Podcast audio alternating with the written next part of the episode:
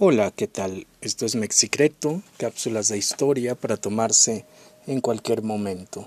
Mi nombre es Guillermo Campos, me da gusto que estés escuchándonos en esta cápsula. Hoy vamos a tocar un tema interesante, un tema eh, que me apasiona, la pintura virreinal y el periodo barroco en la Nueva España.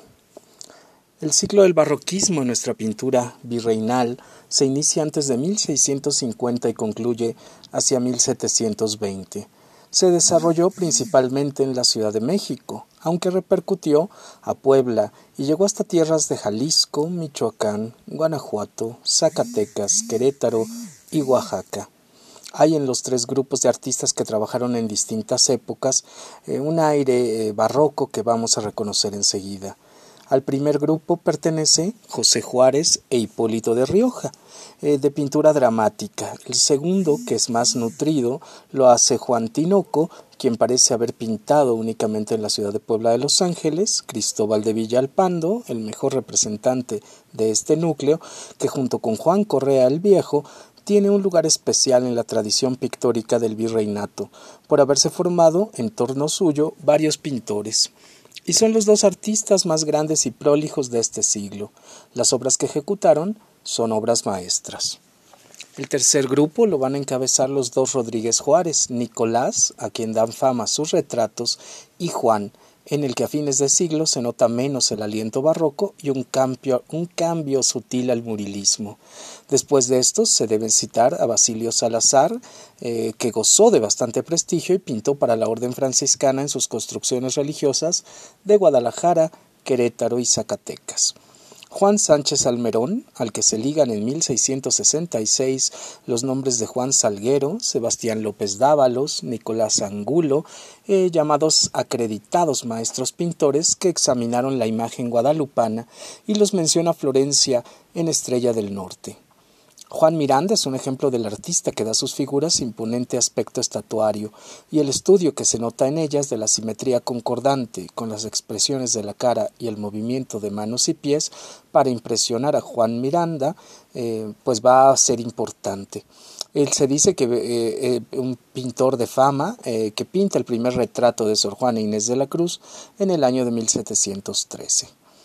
A partir de aquí, Diego de Mendoza, José Mendoza, Bernardino Polo, Nicolás Rodríguez Carnero de Aguilar y Cristóbal de Talavera eh, fueron jefes de familias de artífices cuyas obras no desmerecen al lado de los grandes de esta época, Villalpando, Correa el Viejo, Tinoco, los Rodríguez Juárez y Antonio de Santander, que recuerdan a los sevillanos de 1650 y a la prolija elegancia de Rubens en los paños y en los colores. El barroquismo pictórico de la Nueva España tiene aspectos originales. Los pintores prefirieron temas y asuntos épicos y triunfales, y los trataron con exceso plástico, con opulencia pagana y mayor acento humano. Como casi todas las obras que produjeron se destinaron a cubrir grandes superficies murales, esto determinó muchas de sus cualidades artísticas e hizo que tuviesen un sentido monumental y un carácter espectacular. Relacionar la obra con la arquitectura del lugar en que se alojaría, los pintores le dieron un propósito efectista, logrando en el realismo fastuoso y en su gran artificiosidad perdón, decorativa, al escoger asuntos y temas de amplio desarrollo teológico y anecdótico, forzosamente tuvo que producir cuadros de grandes dimensiones, en los que cupieran las extensas escenas representadas, las figuras gigantescas, y los hondos paisajes de la pintura de ese siglo. Son esos paisajes los que también las singularizaron. Están en ellos las luces áureas de nuestros crepúsculos, lánguidos, y esos celajes en los que flotan suavemente nubes grises y azules entre platas y blancos. Hay varios lienzos de este glorioso periodo que deben recordarse. De José Juárez, el prendimiento en la catedral el Calvario en la Profesa y el Martirio de San Sebastián en la Pinacoteca, hoy en el Museo Nacional de Arte, de Baltasar de Chávez Rioja, los de la sacristía de la Catedral de Puebla, de Cristóbal de Villalpando, los de la sacristía de las catedrales de México y Guadalajara, y en la Catedral de Puebla los de la Tercera Capilla, y de Juan Correa el Viejo, los que cubren los muros eh, de la sacristía de la Catedral de México.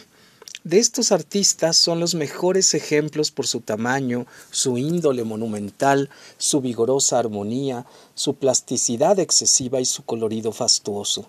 así como por sus recias figuras, su movimiento supremo y el hálito impetuoso que las anima, producen la impresión de que se desprenden del conjunto y éste del marco que los circunda.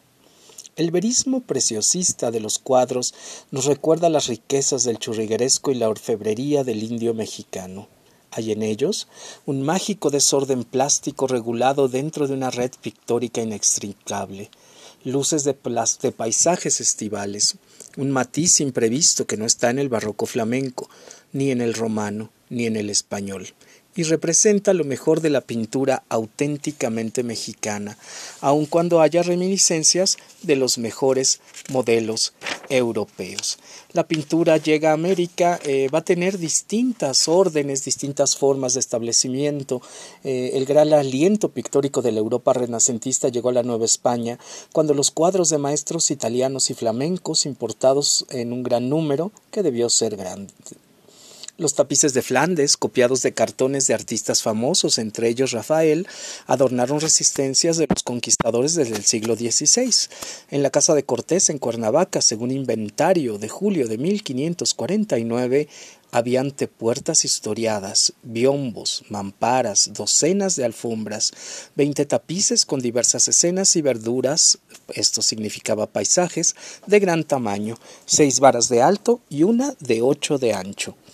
también con las obras de los artistas que comenzaron a venir a principios del segundo tercio del siglo XVI, entre ellos se menciona el nombre del sevillano Cristóbal de Quesada, como el más antiguo de quien hay noticias. Aparece en México en 1568 y acompañó a Francisco Vázquez de Coronado, por mandato del virrey Antonio de Mendoza, a la expedición de Cíbola y Quibira para pintar las cosas de la tierra.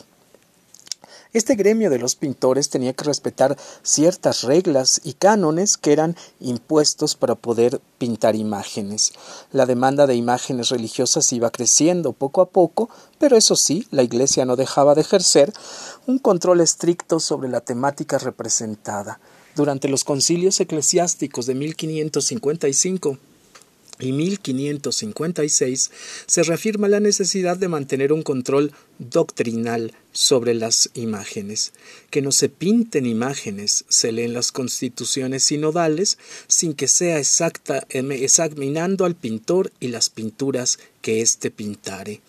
deseando apartar de la Iglesia de Dios todas las cosas que son causa y ocasión de indevoción y de otros inconvenientes, que a las personas simples pueden causar errores, como son abluciones de pinturas e indecencia en las imágenes. Pues cada uno de estos gremios fue aportando su propio detalle, su propio gusto, su propio eh, estilo pictórico eh, durante el periodo eh, barroco en la Nueva España. Tenemos pintores eh, como Miguel Cabrera ya para el 18, Cristóbal de Villalpando en el 17, que van a ser los grandes maestros de la época.